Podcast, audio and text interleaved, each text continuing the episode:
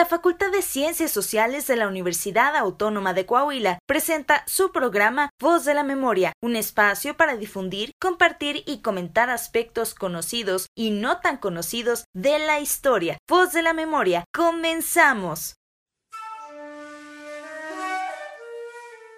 Bienvenidos a Voz de la Memoria, un programa de historias sin cuentos. En esta ocasión los saluda Cristina Araiza y quiero darle la bienvenida a mi compañera Saraí Estrada, compañera de la Escuela de Ciencias Sociales de la licenciatura en Historia de cuarto semestre, ¿verdad, Sara? De quinto ya. Quinto ya, quinto, quinto semestre. y a partir de hoy nos acompaña en Voz de la Memoria. Así Bienvenida, Sara. Muchas gracias, Cris, y muchas gracias a quienes nos sintonizan en una emisión más de pues este su espacio. Y sin más, pues vamos a dar también la bienvenida a nuestro invitado. Es un invitado muy especial que tenemos el día de hoy. Su nombre es Juan Pablo de la Rosa, quien, bueno, les voy a leer un poquito sobre su semblanza. En la actualidad, el día de hoy, cuenta con una carrera artística de 20 años aproximadamente, en los cuales se ha desempeñado como concertista, compositor, docente, tallerista, conferencista, editorialista, artista escénico, director y gestor de proyectos artísticos culturales. Además, pues tiene algunos premios y becas por ahí, entre los cuales se destaca el de Valores Juveniles Bacardí, Jóvenes Creadores, otorgada por el Gobierno del Estado de Aguascalientes, y Creador con Trayectoria, otorgada por el Gobierno del Estado de Guanajuato. Y pues sin más, le damos la bienvenida a nuestro invitado, Juan Pablo de la Rosa. Hola, muy bien, muchas gracias a todos ustedes y a todos sus radioescuchas que luego están trabajando, que tal vez ya están durmiendo, dependiendo de la hora que vayan a escuchar este audio pues este, un saludo muy grande y muchísimas gracias a ustedes por la invitación. Y además, este Juan Pablo eh, es nómada, se la pasa viajando. ¿Desde dónde nos hablas hoy? Ahorita estoy en Guanajuato. Recién llegué de, de Aguascalientes. Llegué a Guanajuato a un ensayo y luego tuvimos un concierto muy importante. Digo, todos son importantes, pero se van marcando, ¿no? Por, por algunas circunstancias. Y tuvimos ahora la oportunidad de realizar una ofrenda sonora al solsticio de verano. También la dedicamos a honrar el sagrado masculino pero en esta ocasión fue en un teatro y digo que es muy especial porque normalmente los hacemos en montañas, cerros, no sé, en el mar, en ríos, en lugares muy abiertos y ahora tuvimos la oportunidad de que se abriera un teatro muy bonito en Purísima del Rincón, Guanajuato. Es un teatro muy, muy moderno y pues fue una experiencia súper bonita estar en un lugar pues cerrado, en un escenario, romper todos los protocolos también como de, o las barreras del artista y las personas que están como público, romper esa famosa cuarta pared y entrar pues a una conexión directa con el público de que se quiten sus zapatos, se duerman, se acuesten en los pasillos, emprendan procesos de meditación y sanación con nuestra música. Entonces fue un concierto muy bonito y aquí voy a estar. Tengo una armonización sonora direccionada específicamente para varones. Vamos a trabajar con el sagrado masculino. He visto algunos espectaculares que anuncian tus conciertos y lo llaman música ancestral de cámara. ¿De dónde viene esto? ¿Qué te motivó a ir hacia la música ancestral. Cuéntanos un poquito. Bueno, yo eh, inicié eh, mi carrera, mis estudios en la música a la edad de 20 años. Antes de los 20 años, pues yo trabajaba, no sé, en talleres mecánicos, de mesero, este, en los mercados de San Luis Potosí, donde yo nací. Llegué a ser bolero también en la plaza principal de, de, San Luis Potosí. Y así tuve un montón de trabajos y oficios, ayudante de carpintero, en fin, ¿no? todo lo que en ese momento estaba al alcance de mi mano para poder este, salir adelante.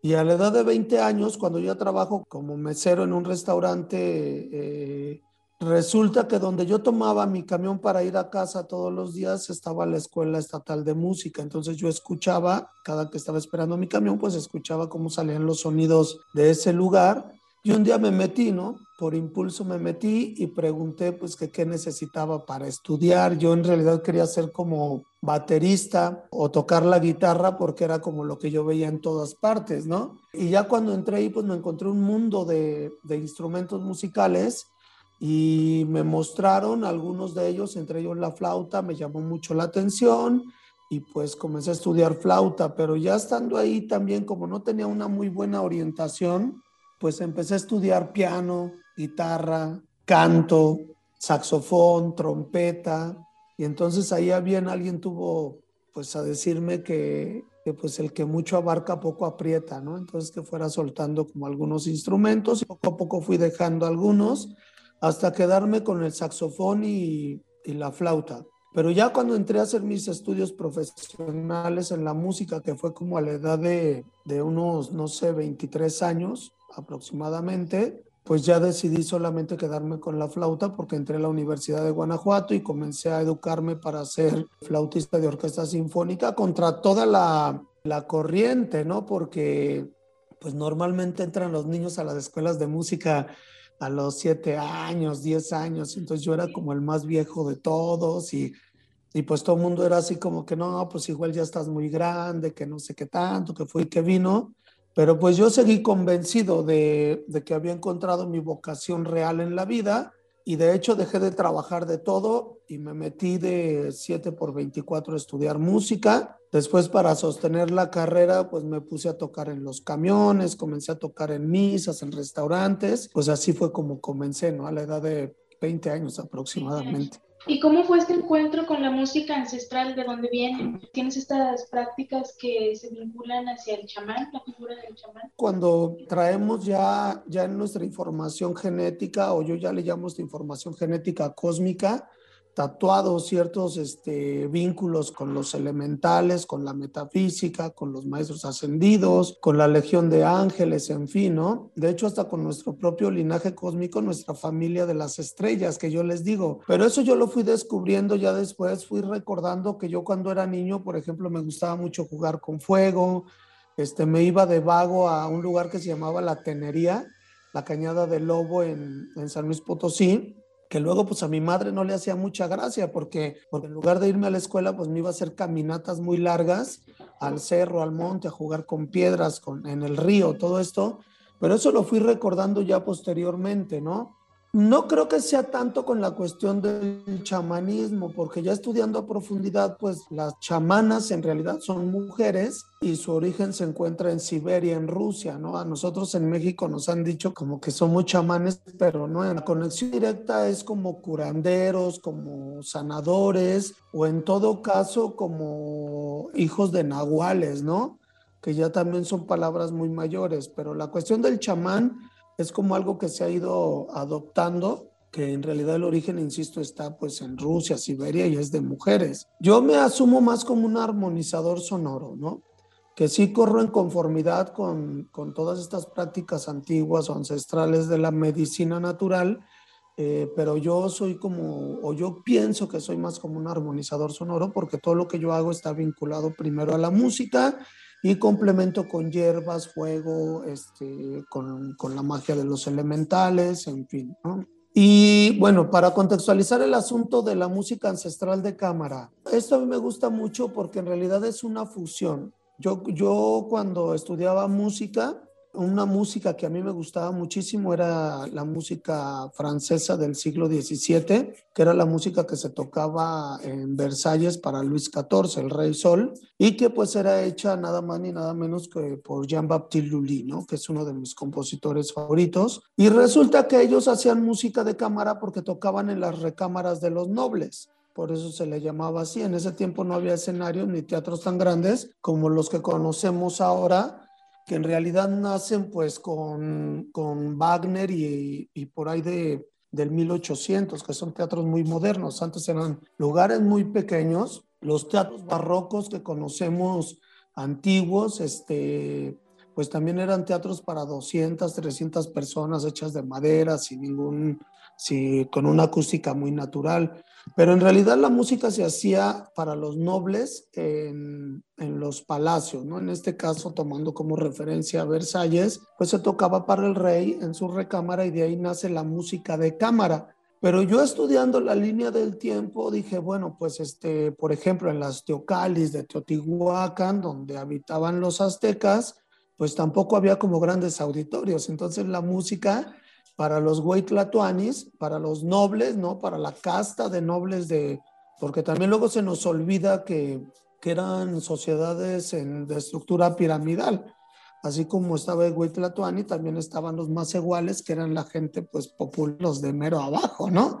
Entonces, los que tenían acceso a este tipo de música, pues eran los sacerdotes, los tlatoanis, los nobles, las castas de nobles de, de, los aztecas o de los mayas o de los incas. Todo era de carácter ritual, también en Europa, aunque parezca que era ya como una cuestión muy occidental de académica, todo era como muy ritualístico, ¿no? Este, por eso al rey sol le decían el rey sol porque le danzaba al sol y cuando le danzaba al sol estaba su orquesta tocándole música este, y acompañándole con textos de, si no me equivoco, de, de Jean Bocquelin Molière para honrar al sol, por eso le llamaban el rey sol y se vestía de oro y se ponía coronas de, de oro tipo como de rayos solares para conectar directamente al sol.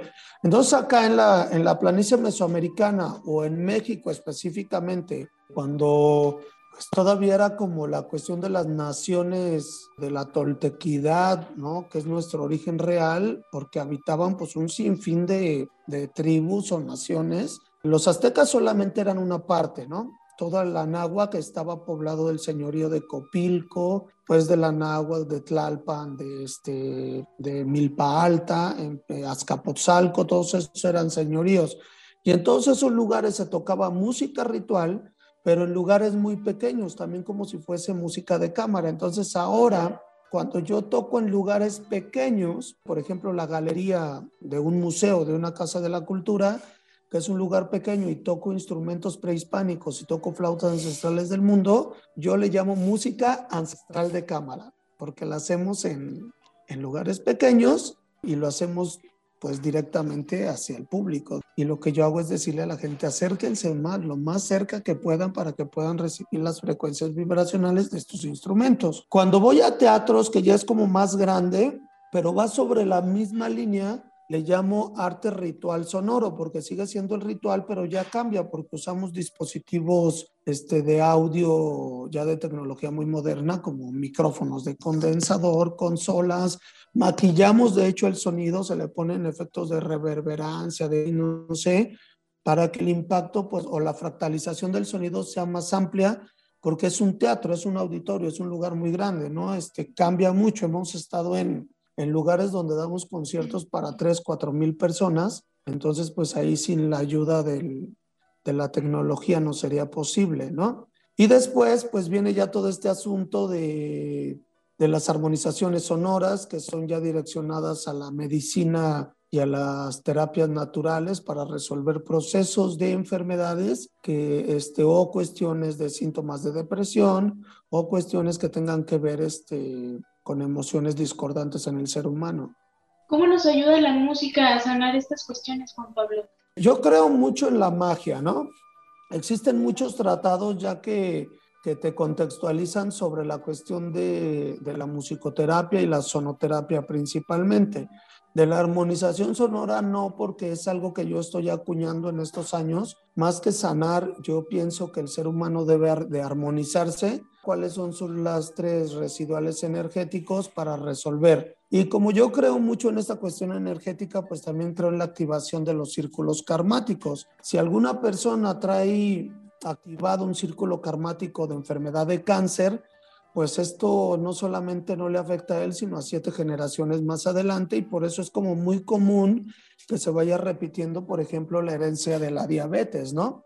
que para nosotros tiene que ver con la renunciación a la vida. Entonces, cuando tú recuerdas, cuando te, armonizas a través de los instrumentos sagrados del universo, que en este caso lo que yo normalmente uso son flautas, cuencos y percusiones, comienzas tú a activar tu memoria celular y tu memoria celular te va a decir y te va a guiar para que le preguntes a tu cuerpo directamente dónde guarda la energía de esa enfermedad. Pero después, como no todo es este así como trágico y dramático, también aprendes a hablarle a tu cuerpo para que te muestre dónde guarda la energía de la felicidad y puedas comenzar a sanar. Explicar de forma científica cómo afecta las frecuencias sonoras sobre el cuerpo es muy largo, es muy profundo, pero en las cuestiones de la magia es muy sencillo. Abres tu mente, abres tu corazón y te, te, te, dispones a recibir para que algo nuevo germine en ti y entonces comienzas pues a transmutar toda la energía discordante que hay en tu cuerpo. Haces una meditación profunda, relajación profunda, eh, se va guiando, dependiendo de la circunstancia, por dónde va a entrar el sonido a tu cuerpo, si por la planta de los pies, por tu plexo solar, por tu chakra corona, por tu garganta, por las palmas de tus manos, por la espalda, por el bajo vientre. Por ejemplo, ahorita yo estoy trabajando ya desde hace unos años con la cuestión de la armonización sonora al sagrado femenino y al sagrado masculino. Estamos hablando directamente de los órganos sexuales y del chakra raíz de las personas. Entonces, buscamos que todo el sonido, las frecuencias sonoras entren e impacten directamente ahí. ¿Para qué? Para limpiar, para despejar nuestros huevos luminosos, el útero, principalmente el vientre de las mujeres, aquellas mujeres que ahorita ya no es tanto, pero yo todavía he tenido en sesiones personas, hermanas, mujeres que llegaron a dar a luz o encarnaron nueve hijos, trece hijos, ¿no? Entonces imagínate la talacha de su cuerpo, de su útero, de su vientre, pero ya las personas, las, las, las hermanas que, por ejemplo, han encarnado un solo hijo, a un solo ser humano, pues es la misma talacha, ¿no?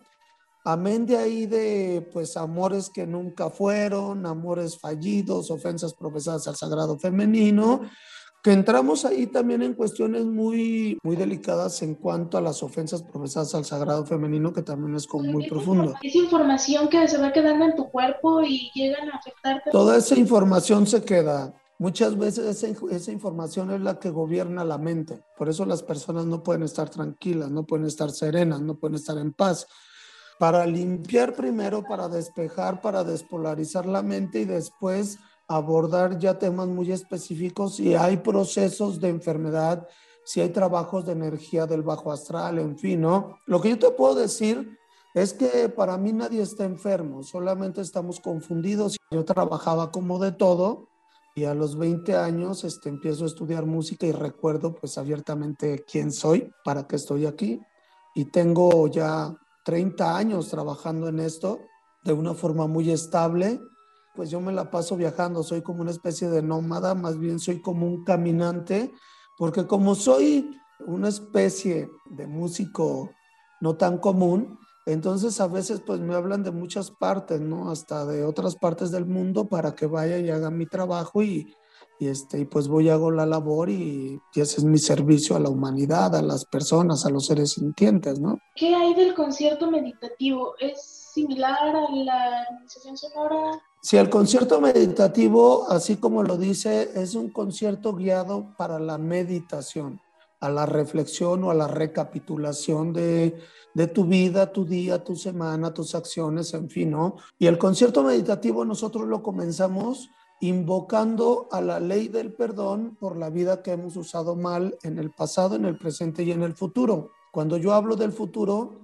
pues es porque estamos viviendo nuestra, nuestra etapa humana y tarde que temprano vamos a tener un desatino, un desplante o vamos a cometer algún error por ahí que pueda ofender la energía de las demás personas. Entonces ahí nosotros vamos aprendiendo a vivir también sin miedo, porque luego es mucho esta apreciación de que quienes estamos en el camino o en este camino, tenemos que ser seres inmaculados de luz, ¿no? Y que las personas que se quieren apegar a este camino también tienen que volverse seres inmaculados y pues eso es muy, muy relativo porque a final de cuentas somos humanos y tarde que temprano nos va a brincar esa naturaleza humana que nos lleva a, los impulsos. Entonces, en el concierto meditativo empezamos con eso y después le pedimos a las personas que se quiten los zapatos si así quieren, que dejen sus, si estamos en un teatro, que dejen las butacas y buscan un lugar cómodo, este, ya sea sobre el escenario, en el foso del teatro o en los pasillos. Si estamos en un lugar pequeño, pues que ahí se acomoden y que se, se acuesten, pero también se les da la libertad plena de que se duerman si es necesario. No nos importa si roncan, ¿eh? Hay personas que de verdad llegan súper mega cansados a estos conciertos y lo que menos queremos es que estén luchando por mantenerse despiertos o atentos a lo que estamos haciendo. A final de cuentas, como esto es música medicina, eh, va a entrar por tu cuerpo sí o sí, ¿no? Entonces, si tú te duermes, lo que haces es que tu subconsciente esté más abierto para que reciba los beneficios de, estos, de esta música. Ya al final hemos implementado eh, algo adicional en los conciertos meditativos, que es volver a tocar, porque una vez una persona me dijo, pues es que nos dice, cierren los ojos, acuéstense, mediten y si quieren duérmanse, pero no tengo ni una fotografía tuya tocando, ¿no? Entonces ya, ya a partir de ahí les digo, ah, bueno, entonces vamos a tocar un poco más para que puedan grabar con sus celulares, para que puedan este, tener alguna, algún testimonio del concierto y también en el concierto se les pide que hagan conexión, no sé si quieren pedir por prosperidad, abundancia, buena suerte, este, eh, atraer más las energías del amor, convertirse en seres magnéticos del dinero también, porque esa es parte de nuestra etapa humana, pedir también por algún ser que se encuentre en proceso de enfermedad o no sé. Me gustaría que nos hablaras de estos instrumentos flautas del mundo pero cuando regresemos del corte, porque es momento de hacer una pausa y regresamos a Voz de la Memoria, estamos platicando con Juan Pablo de la Rosa. Bueno, pues ya regresamos del corte en este su espacio Voz de la Memoria. Le recordamos que nos encuentra en diferentes redes sociales y plataformas con ese nombre. Eh, nos puede localizar en Spotify, en Twitter, en Instagram y en Facebook. De igual manera, pueden localizar a nuestro invitado. Juan Pablo, eh, ¿cómo te encuentra nuestra audiencia en redes sociales? Bueno, en Facebook, que es donde más me muevo, estoy como de la Rosa Juan Pablo. Y en YouTube, pues ahí hay música mía, nada más teclean Juan Pablo de la Rosa y por ahí aparece, ¿no? Este, el material. Normalmente es donde me muevo, no tengo Instagram y estoy como Pablo Juan de la Rosa, o no sé, creo que en Instagram es como muy raro los nombres. Entonces ahí estoy, este, pero principalmente me muevo por Facebook y todos los, los mensajes que recibo yo los, los respondo personalmente. Muy bien, por ahí por si usted tiene alguna duda, alguna inquietud, quiere contactar a Juan Pablo, pues ahí está. Ahí está el dato. Y retomando los temas de los que estuvimos hablando antes del corte, Juan Pablo, si nos podrías contar pues sobre las flautas del mundo, de dónde surge, cuáles son los instrumentos que se utilizan para esto. Bueno, mira, esto es como súper, mega, mega interesante, ¿no? Porque yo en realidad es, empiezo tocando instrumentos muy modernos, el saxofón y la flauta, de hecho, son de los instrumentos musicales más modernos. Las cuerdas, no, por ejemplo, el violín, la viola, el violonchelo y el contrabajo tienen, eh, no sé, por lo menos su origen en Cremona, Italia, desde hace como 500 años o en el, en el periodo barroco, ya también en el Renacimiento, pues existían algunos instrumentos de cuerda, ¿no? En, en Occidente. la guitarra, por ejemplo, la guitarra que conocemos todos nosotros, pues es, un es este, el resultado de las, los lauds eh, que traían los moros desde Oriente y que llevaron a Europa. Y entonces, bueno, son instrumentos realmente muy antiguos. Pero la flauta y el saxofón, así como se conoce, la flauta traversa de orquesta, es un mecanismo que se, yo creo que nace como en el 1800, es realmente muy moderna. Sin embargo, cuando yo estoy estudiando, había algo que no me terminaba de convencer, ¿no? Entonces yo me educaba y nos estamos educando pues para entrar a una orquesta sinfónica, tocar el repertorio sinfónico, toda esta música de pues de Haydn, Bach, Beethoven, Schubert, ¿no? Wagner, que es lo que se conoce más, ¿no?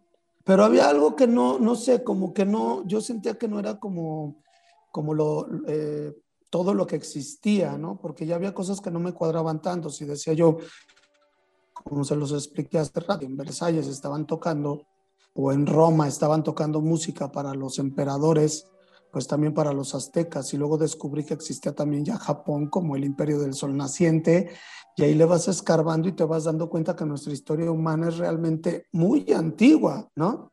Yo creo que siempre hay etapas de reseteo en la humanidad, ¿no? Por ejemplo, ahorita para mí este asunto de la pandemia, ya los niños de la pandemia ya van a traer otra información y otra percepción de la historia y de su existencia. Ya nosotros con las cuestiones de las guerras, de la Primera Guerra Mundial, la Segunda Mundial, nos toca ese reseteo y muchas veces contamos nuestra existencia a partir de esos acontecimientos.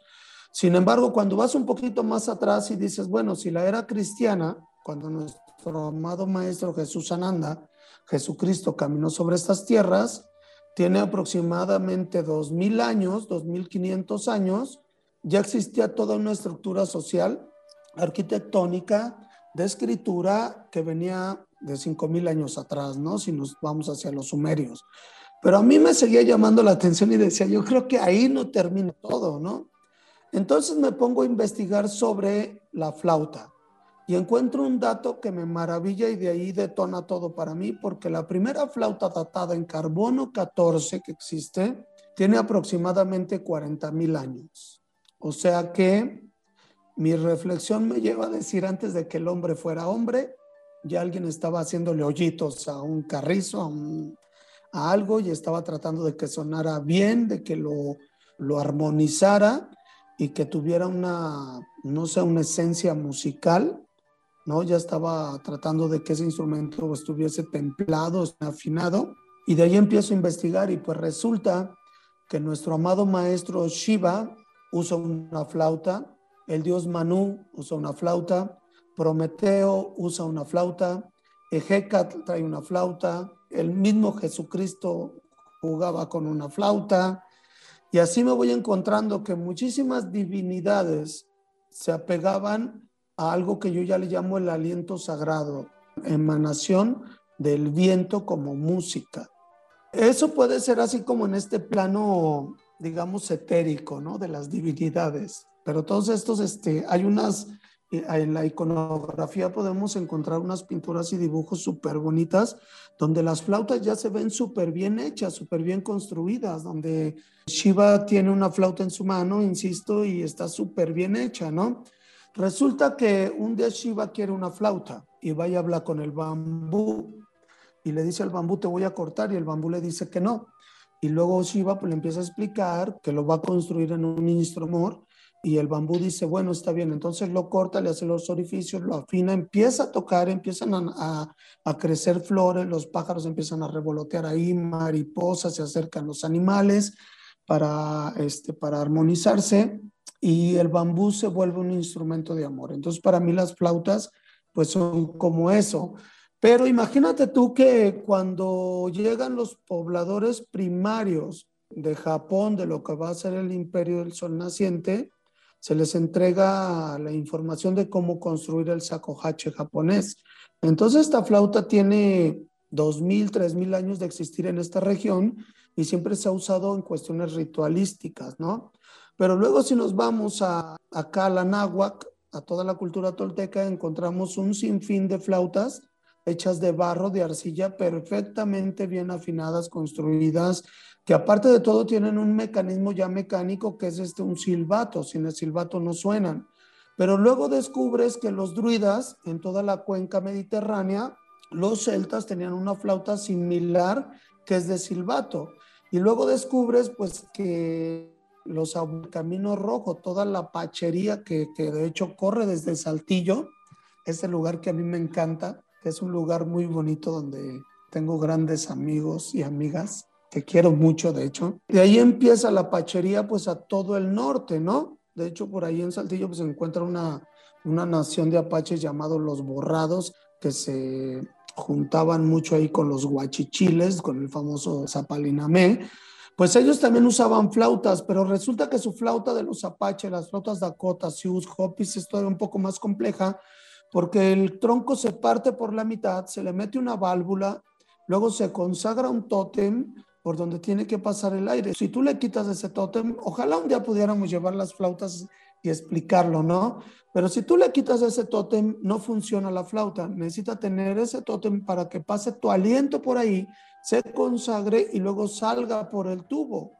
Pero es una válvula que está dentro.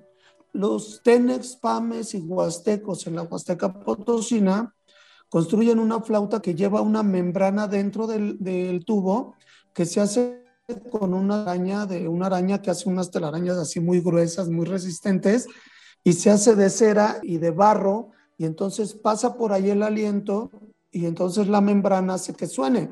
Pero es el mismo dispositivo que, que, tienen las flautas chinas, ¿no?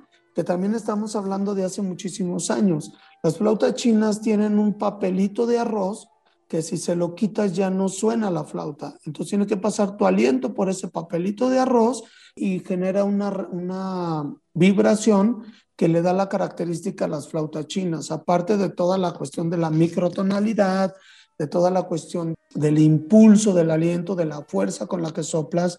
Hay flautas que son realmente muy tenues, donde apenas las estás besando y ya están soplando. Entonces, para lograr, digamos, esa tecnología, pues estos seres tuvieron ayuda. Si no propiamente de extraterrestres que bajaron como en naves intergalácticas este, a, a dictarle la información, pues sí tuvieron que desarrollar una conexión con las energías cósmicas para recibir lo que nosotros llamamos la resonancia de las esferas cósmicas, que nada más ni nada menos nuestro queridísimo maestro Pitágoras y Platón y Sócrates y todos estos grandes este, eh, pensadores y, y, filósofos del cementerio greco-latino plasmaron ya en la academia, ¿no? Ahí te lo dicen. Pitágoras canaliza la información de la aritmética, toda la matemática, ¿no? La geometría. Él mismo es el que hace las primeras escalas musicales que vamos a tener como ya documentadas. Y entonces todas son escritas de forma ascendente, porque de allá viene la información del cosmos, del universo o del multiverso, ¿no? Estas flautas tienen esa característica, en realidad son mágicas y están por todo el mundo. O sea, en serio, si tú vas a Australia encuentras una flauta, si vas a África encuentras una flauta, si vas a Egipto encuentras una flauta, si vas a, este, a China encuentras una flauta, si vas a, a Europa, en toda Europa, eh, en todos los reinos de Europa encuentras flautas, ¿no? Yo todavía les digo reinos porque cuando vas allá te das cuenta que todavía es así como vivir en los imperios antiguos, ¿no? ¿Y todas estas flautas las podemos escuchar en tus conciertos? Actualmente tengo una colección de 40 flautas de diferentes partes del mundo, todas antiguas, pero las flautas dependiendo de las horas planetarias también, como son seres sintientes, como tienen alma propia, como tienen una energía propia, esto parece ya como una cuestión hasta de ciencia ficción, pero nos ponemos a platicar con ellas y les pedimos permiso y les preguntamos si están en conformidad de dar servicio, ¿no? Entonces hay algunas que entran en sueños y se pueden quedar hasta uno o dos años sin querer emanar su medicina, otras que están como muy dispuestas. Entonces ahorita yo lo que con las que estoy trabajando ya desde hace, de forma más constante, desde hace como unos cinco años, son flautas celtas, flautas apaches, flautas chinas, flautas japonesas y ahora también les comento que son flautas mexicanas, pero son flautas mexicanas construidas con información recopilada de diferentes partes del mundo, pero yo digo que son flautas mexicanas porque ya esas las construyeron específicamente para mí, son de bambú y entonces se pusieron allá la tarea de hacerlo de una forma muy antigua, cortar el bambú, cuidar el bambú durante todo un año de forma religiosa para que no se fuera a tronar el bambú, lo fueron aceitando, lo fueron afinando, lo fueron templando, hasta que construyeron ya estas flautas y me las entregaron para que yo pudiera seguir este, dando mi labor, para que siguiera dando servicio. Y estas flautas son eh, con las que trabajo más en estos tiempos, son las que pueden ver en concierto. Eh, ¿Las flautas son exclusivas para algo para algún ritual, para la armonización.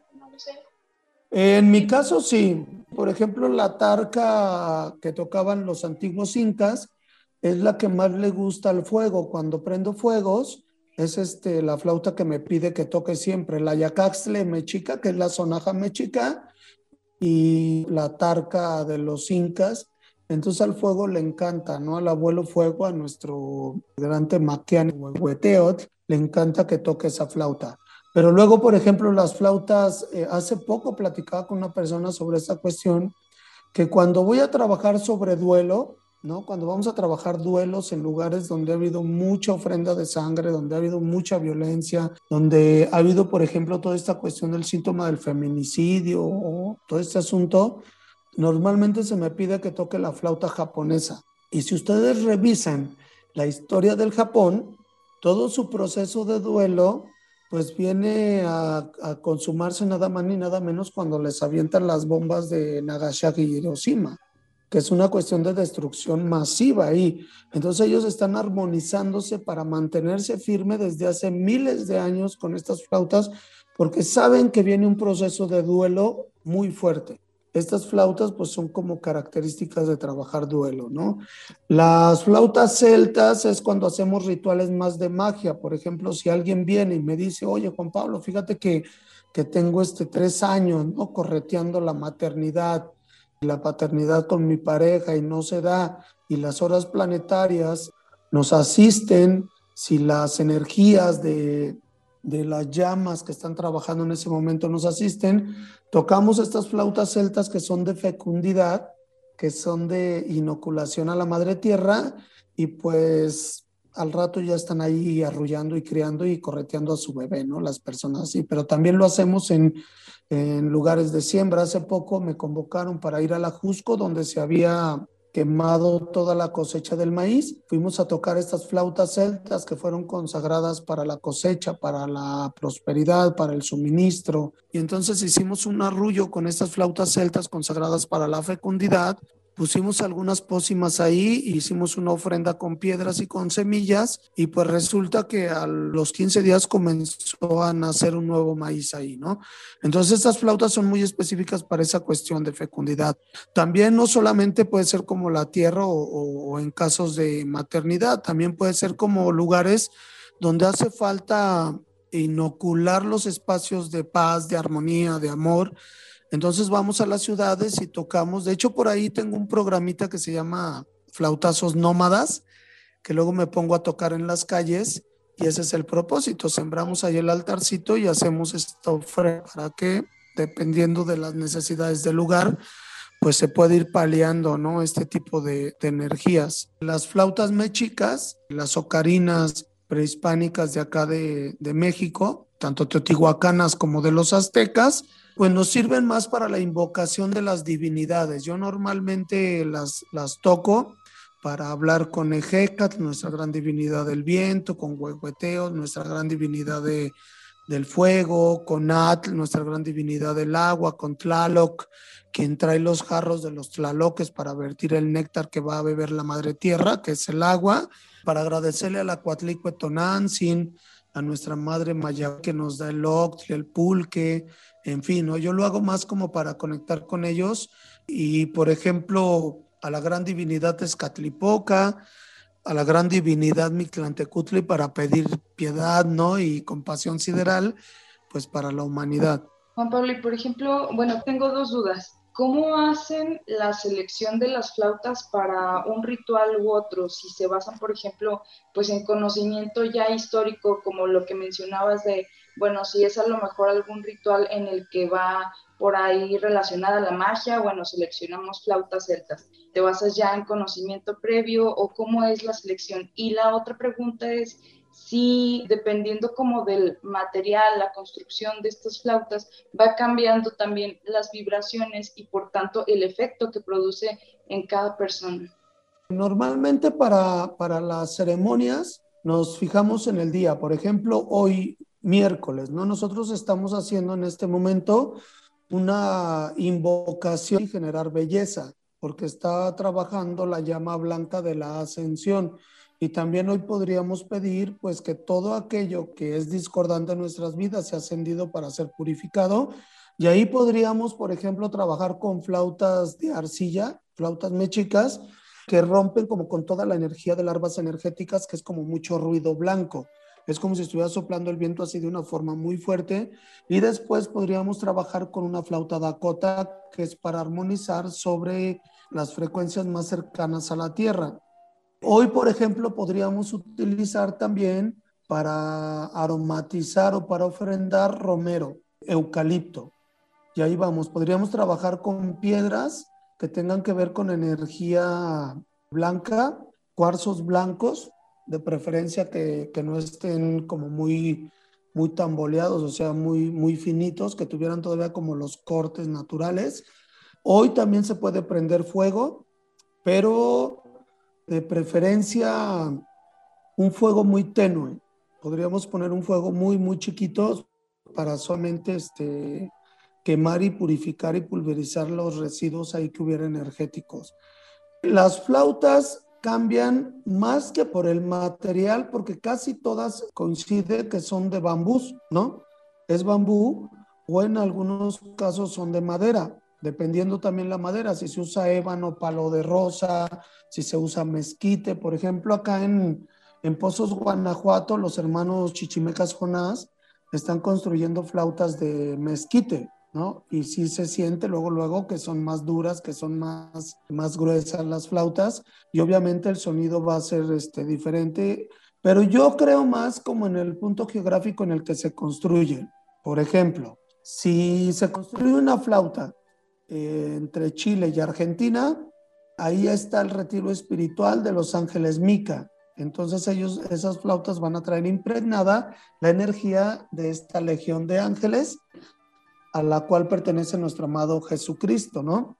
Si se construye una flauta, no sé, en el Tíbet y que está ahí el retiro de nuestro gran señor Himalaya, pues va a traer este, pues toda esa energía impregnada. Si se construye en la India, y ahí fue donde nació pues nuestro gran amado maestro Gautama, entre muchas otras divinidades, trae impregnada esa energía y así nos podemos ir por los puntos geográficos de donde se encuentran los retiros espirituales para trabajar con esa energía. Por ejemplo, yo construí una flauta de PVC, ¿no? de plástico, y de hecho cuando la toco, todo el mundo piensa que es una flauta de marfil o, o algo así, ¿no? Pero en realidad es una flauta de PVC. Esa flauta, eh, vamos a decirlo así, el PVC yo lo compré en, si no mal recuerdo, en Aguascalientes. Y ahí lo trabajé en un lugar que se llama Pabellón de Arteaga, que fue un lugar este, que, que ha estado pues, siempre muy impregnado de violencia intrafamiliar, de accidentes, o sea, tiene ahí activado un círculo karmático este lugar muy fuerte. Ahí yo comencé a construir esta flauta, ¿no? Que construirla es solamente pegarle un tapón, perforarla y ya, porque es un tubo de PVC, ¿me explico? Entonces, el resultado es que esa flauta que se construye y, que es de PVC, una canalizadora, la maestra Ángel Membrive, que tiene por ahí escritos algunos bestsellers sobre geometría sagrada, ella hace canalizaciones de códigos sagrados pleyadianos principalmente. Entonces ella escucha esta flauta y me encomienda componer una música para acompañar su, su libro de meditaciones que tiene que ver con códigos pleiadianos que vienen conectados a los elementales del fuego, del aire, del agua, de la tierra y del éter. Y entonces esta flauta está sonando para esas meditaciones. Si te das cuenta, pues sería así como algo muy, casi que, no sé, hasta descabellado pensar que una flauta de PVC que compras en una ferretería, un tubo de PVC esté conectado a toda esta canalización de magia pleiadiana de códigos sagrados, de geometría sagrada y demás, pero el punto aquí es que yo cuando la toco, conecto con sus orígenes primordiales, que es ser mineral. O sea, el plástico es carbón, es mineral, ¿no?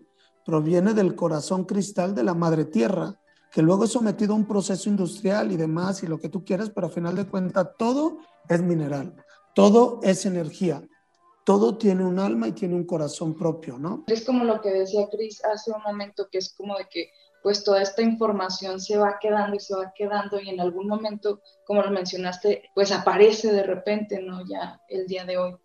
Sí, esta música no se puede compartir todavía porque el libro todavía no sale y se va a estrenar en, en Barcelona, creo, ¿no? Que es el epicentro de la canalización de estos códigos pero ya cuando esté listo, pues entonces los haremos este, llegar. Y aparte creo que es una de las músicas que yo he compuesto, que he canalizado y que me gustan más, pero una flauta de PVC, ¿no? Es una flauta de PVC que te digo, no me costó más de cinco pesos el tubo, y, pero yo lo conecto este, directamente al origen del corazón cristal de la madre tierra porque viene del petróleo, viene del, del mineral, ¿no?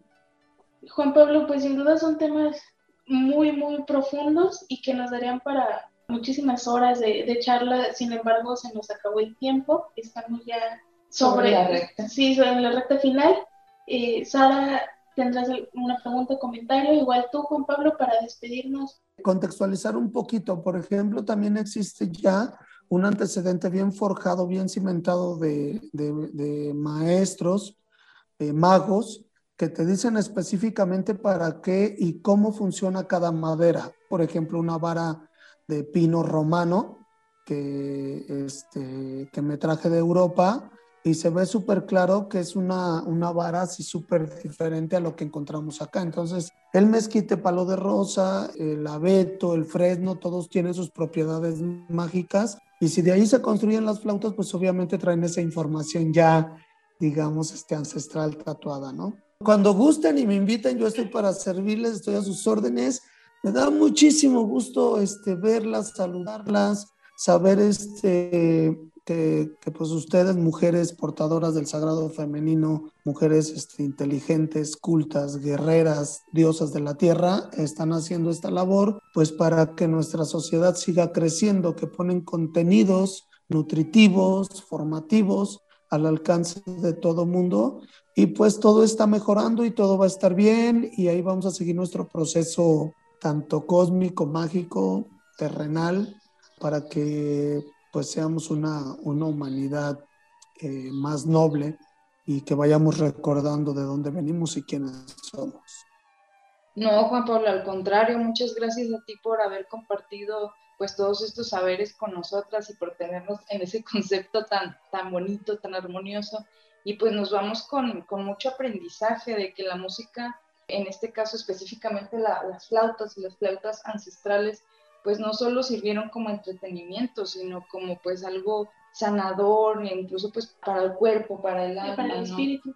Muchísimas gracias y pues muchísimas gracias a, a, quienes nos escucharon. Recuerden que nos escuchamos todos los miércoles a las de 6 a 7 de la tarde por el 104.1 de FM de Radio Universidad y que nos pueden encontrar en Twitter, en Facebook, Twitter, Facebook, Instagram, YouTube, en todos como Voz de la Memoria.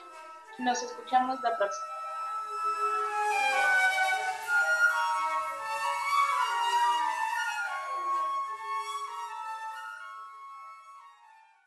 La Facultad de Ciencias Sociales presentó Voz de la Memoria.